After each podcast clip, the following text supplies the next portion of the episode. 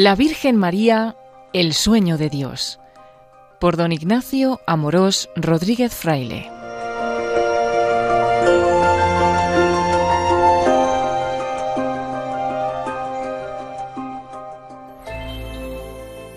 ¿Sabes quién es la mujer más perfecta del mundo? ¿Alguna vez te han hablado del sueño de Dios? Quédate con nosotros y descúbrelo.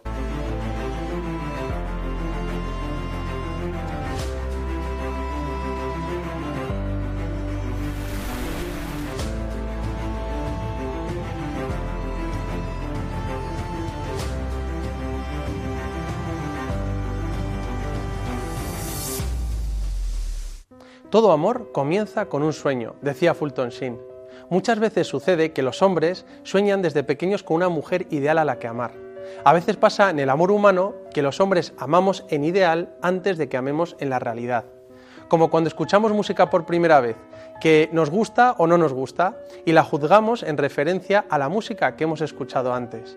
De igual forma, el hombre se va forjando en su imaginación el ideal de una mujer maravillosa a la que amar y su ideal de mujer se va componiendo de todo aquello bueno y hermoso que ve en otras mujeres, su madre, hermanas, amigas, que se encuentra en su vida. Recuerdos, pensamientos, sueños, imágenes, experiencias, como un mosaico de belleza y virtudes que van formando la mujer ideal. Y un día esa mujer aparece y el hombre dice, ya está, es ella. Algunos lo llaman amor a primera vista, pero no es amor a primera vista, es amor a segunda vista, porque ya lo había pensado antes en su imaginación, y es como realizar un sueño, como cumplir con un deseo. Todo gran amor es un sueño hecho realidad. Y Dios también tuvo un sueño, y soñó con una mujer ideal a la que amar. Dios pensó en esa mujer ideal desde toda la eternidad y soñó con esa mujer perfecta, ideal, y pensó adornarla con todo tipo de hermosuras y virtudes. Dios gozaba soñando en cómo iba a ser esa mujer maravillosa. Y cuando llegó la plenitud de los tiempos, el sueño de Dios se hizo realidad en la Virgen María, la mujer más maravillosa que jamás ha existido. María es la mujer ideal, perfecta. María es el sueño de Dios. La primera Inmaculada Concepción estuvo primero en la mente de Dios como un sueño. Una vez le preguntaron a un pintor cómo había conseguido pintar un cuadro de su madre tan hermoso, y él contestó, ya sabes, uno intenta pintar a su madre de la manera más hermosa que es capaz. ¿Acaso no es razonable pensar que si nosotros hubiéramos preexistido a nuestra madre, la hubiéramos hecho la mujer perfecta? Pues Dios preexistió a su propia madre y por lo tanto iba a crear la mujer perfecta. Por eso la Virgen María es el sueño de Dios, la mujer ideal a la que amar desde toda la eternidad, el primer amor del mundo. Creo que la Virgen María es la mujer ideal que todo hombre desea amar y creo que es la mujer ideal que toda mujer en su subconsciente desea llegar a ser. María es el sueño de toda la raza humana, la mujer ideal a la que amar, la purísima, la Inmaculada Concepción. La Virgen María es el sueño de Dios. Y todos los 8 de diciembre celebramos la fiesta de la Concepción Inmaculada de la Virgen María. Y esto está a 17 días de Navidad. Por eso algunos podrían pensar, estos católicos no saben mucho de biología, porque se necesitan nueve meses para dar a luz. Pero recordemos que este dogma no se trata de la concepción de Jesús, que también fue sin pecado original, sino que se refiere a la concepción de la Virgen María en el seno de su propia madre, Santa Ana.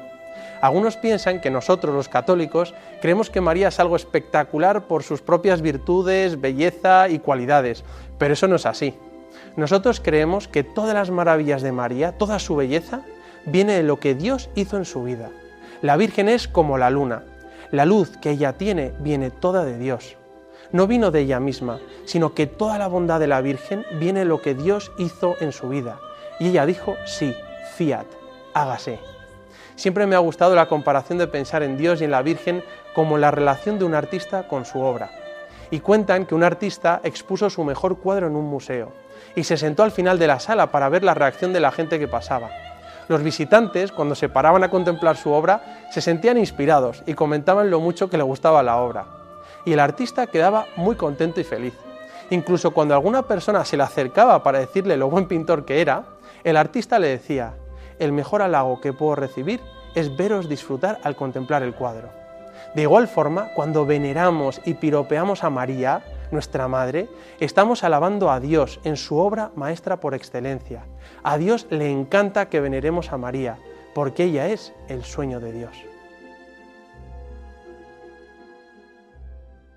Hace unos años viajé a Burundi, en África, para comenzar un proyecto de solidaridad.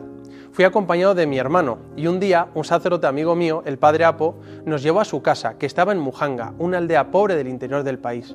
Nos invitaron a comer a casa de su padre y cuando nos sentamos a la mesa me fijé que en su humilde casa no había nada más que una imagen de la Virgen milagrosa en la pared. Me acerqué y vi que la Virgen estaba de pie sobre un globo del mundo y aplastando la cabeza a la serpiente. Y este buen hombre comenzó a hablarnos en Kirundi de María Mueranda, de la Virgen María, con tanto amor y pasión que me emocionaba. Nos traducían y nos decía con mucho orgullo que él pertenecía a un movimiento mariano de la Inmaculada y nos empezó a enseñar las ventajas de contar con la protección y la intercesión de la Virgen. Cuando terminó de hablar, mi hermano me miró y me dijo, es impresionante, estamos en el último lugar del mundo y nos están hablando de la Virgen María. Sí, la Virgen María sigue actuando en el mundo y llega hasta el último lugar de la tierra para alegrar la vida de la gente y acercar el amor de Dios. Tenemos muchas pruebas de ello. La Virgen María ha intervenido de manera extraordinaria en muchos lugares del mundo a lo largo de la historia. En el Pilar de Zaragoza, Guadalupe, en México, en París con la Medalla Milagrosa, en Lourdes, en Fátima, en Quivejo, Ruanda y en tantos otros lugares del mundo que no podemos enumerar ahora. Y algunos se preguntarán, ¿y a mí qué me afecta que la Virgen sea el sueño de Dios? ¿Qué significa la Inmaculada Concepción de María? ¿Por qué es tan importante definir este dogma mariano? Pues este sueño de Dios, la Virgen María, la Inmaculada, nos cambia la vida y podemos señalar tres grandes verdades. Primero, el sueño de Dios, la Virgen Inmaculada, nos demuestra la fuerza radical de la misericordia de Dios, que lo hace todo nuevo y es capaz de trascender toda la historia hasta el comienzo de los tiempos para preservar sin mancha a una criatura, la Virgen María. El poder de la misericordia de Jesucristo es tan grande que no solo nos perdona y libera del pecado, sino también nos preserva de caer en él. Por eso, cuando nos venga a la cabeza nuestros más oscuros pecados o nuestras más vergonzosas miserias, en vez de desalentarnos, pensemos en la Inmaculada, en el sueño de Dios, y nos llenaremos de esperanza, viendo cómo la misericordia de Dios puede remontar también nuestra historia para sanar nuestras heridas y hacerlo todo nuevo y hermoso. No nos puede dar miedo acercarnos a María creyendo que la vamos a ensuciar con nuestros pecados, porque es ella la que nos envuelve con su pureza. Además, al contemplar la Inmaculada, también nosotros pensamos en la cantidad de veces que Dios nos ha prevenido de caer en tantos peligros. Y damos gracias por todas esas veces en las que Dios nos ha cuidado para evitar hacernos daño o caer en el pecado. Por eso, cuando nos agobia el peso de nuestros pecados, que parece que nos ahoga el resentimiento, miremos a la Inmaculada Concepción y recordemos el poder infinito de la misericordia de Dios. Como decía San José María, a Jesús siempre se va y se vuelve por María. Se va a Jesús por su madre, María, porque ella es la medianera de todas las gracias y todo nos viene por ella. Y cuando nos hemos despistado y apartado del camino con nuestras miserias y pecados, pues lo mejor es volver también por María, la Madre de Misericordia. A Jesús siempre se va y se vuelve por María. Segundo, la Inmaculada Concepción de María nos recuerda que cada uno de nosotros hemos sido pensados por Dios desde toda la eternidad y muestra la primacía del amor de Dios. Así como María fue soñada por Dios desde toda la eternidad, así ha pensado en nosotros desde siempre. Como dice el Papa Francisco, que me encanta, Dios nos primerea. El ser amado por Dios primero nos hace ver que no somos un resultado del azar, sino que somos queridos por Dios y descubrimos el sentido de la vida, porque como dice San Pablo, Él nos escogió desde antes de la creación del mundo para que fuésemos santos y irreprochables ante Él por el amor. Fulton Sheen decía que Dios tiene en su mente una idea o una imagen de todo lo que existe en el universo. Como el divino arquitecto, Dios tiene en su mente una idea arquetípica de toda flor, pájaro, árbol y melodía del universo. Y Dios, al pensar en nosotros, en cada ser humano, tenía dos imágenes de nosotros. Una imagen de lo que somos y otra imagen de lo que sueña que seamos. Pero en todo se da una pequeña disconformidad entre el plan original de Dios y la manera en que nosotros la llevamos a cabo. Y Dios intenta moldear nuestra imagen con el calor de su amor, para recomponer la imagen original.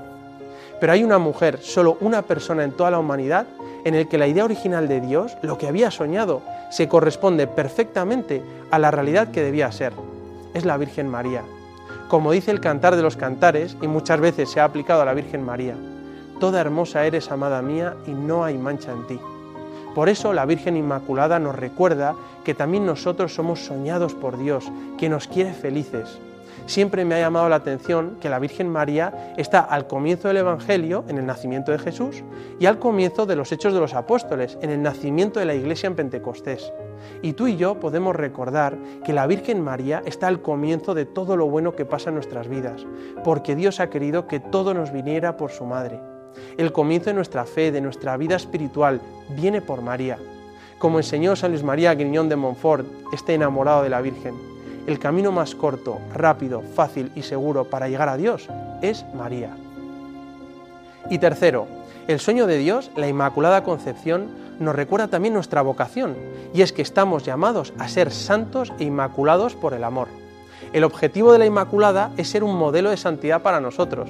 Madre Teresa de Calcuta tenía mucha devoción al Inmaculado Corazón de María y enseñaba que debíamos aprender de su purísimo corazón a estar atentos para escuchar a Dios en nuestra vida y a ser dóciles al Espíritu Santo para decir fiat, hágase, como hizo la Virgen María.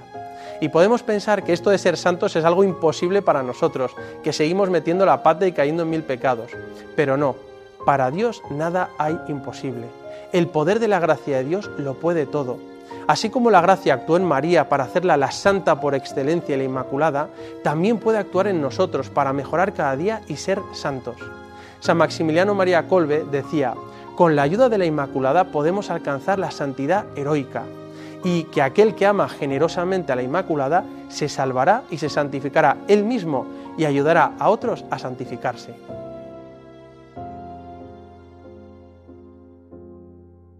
Contemplamos ese día en el que la Virgen María descubrió para qué había nacido, en la Anunciación, cuando el ángel Gabriel la llamó por uno de sus nombres más hermosos, la llena de gracia, que jaritomene en el griego original.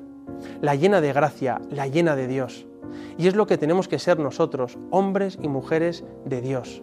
Qué hermoso es cuando dicen que una persona es un hombre o una mujer llena de Dios, a ejemplo de la Inmaculada. De ahí que nos dé tanta alegría contemplar a la Virgen María como el sueño de Dios, la Inmaculada. Como le dijo la Virgen a Santa Bernadette en Lourdes, yo soy la Inmaculada Concepción. Pero ¿cómo podemos explicar este dogma de fe? ¿Cómo puede ser que el Hijo haya salvado a su madre?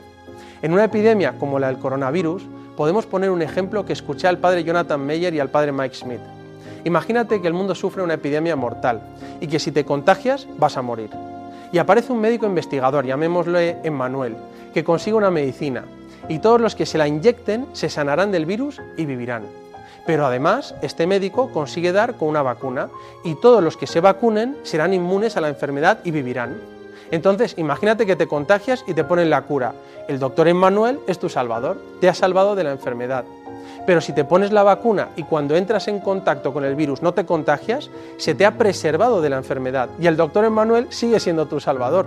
De forma parecida, tú y yo, que hemos sido contagiados por el pecado original y nuestros propios pecados, hemos sido salvados por Jesús, inyectando en nuestra alma la medicina de los méritos de su pasión, muerte y resurrección. Algo que sucedió hace dos mil años, lo traemos al día de hoy para sanarnos.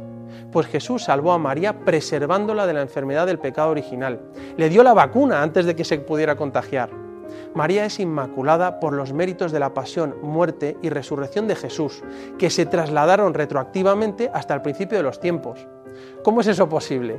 Pues igual que los méritos de Dios se proyectan dos mil años hacia el futuro para salvarnos a nosotros por el poder del Espíritu Santo, ¿por qué no puede anticiparse en la historia y preservar a María del pecado original? Jesús es también el Salvador de María, pero de forma preservativa. Incluso la Virgen llama a Dios mi Salvador cuando va a visitar a Isabel y canta el Magnificat. Como razonaba un enamorado de la Virgen, el beato Duns Scoto. Dequit potuit ergo fecit. Es decir, convenía, Dios lo podía hacer, luego lo hizo. Es la mejor explicación y la más clara de por qué Dios preservó a María de toda mácula, de toda mancha de pecado, desde el primer instante de su inmaculada concepción, en vistas de que iba a ser la Madre de Dios y la Iglesia ha defendido siempre esta verdad de fe. Y el 8 de diciembre de 1854, Pío IX, con la bula Ineffabilis Deus, proclamó dogma de fe la doctrina de la Inmaculada Concepción de María. fue una fiesta en toda la Iglesia porque se definía como dogma una verdad de fe mariana que nos llena de tanta esperanza y nos recuerda el poder de la misericordia de Dios. Por eso podemos leer ahora la definición de este dogma con toda la solemnidad que merece. Proclamó el Papa Pío IX. Declaramos, pronunciamos y definimos que la doctrina que afirma que la Santísima Virgen María fue por gracia y privilegios singulares de Dios Omnipotente, en atención a los méritos de Cristo, Salvador del género humano, preservada de toda mancha de la culpa original en el primer instante de su concepción, ha sido revelada por Dios y por ello debe ser firme y constantemente creída por todos los fieles. ¡Qué preciosidad! La Virgen María es la Inmaculada Concepción, la llena de gracia, que Jaritomene. El sueño de Dios se ha hecho realidad en María. Ella es la que nos ha llevado a lo mejor del mundo, Jesús es nuestra intercesora, la que nos protege de los peligros y cuida nuestro corazón. No dudes en acercarte a la Virgen María pensando en tus pecados y miserias, porque ella es la que te llena de su pureza. Es tan hermosa y bella que cuando la tocamos se nos limpian los ojos para poder ver a Dios en todo lo que pasa en nuestra vida. Así de grande es María. Como le decimos a la Virgen María, más que tú, solo Dios. Inmaculado Corazón de María, causa de nuestra alegría, ruega por nosotros. Y no lo olvides, Dios te quiere y te quiere feliz.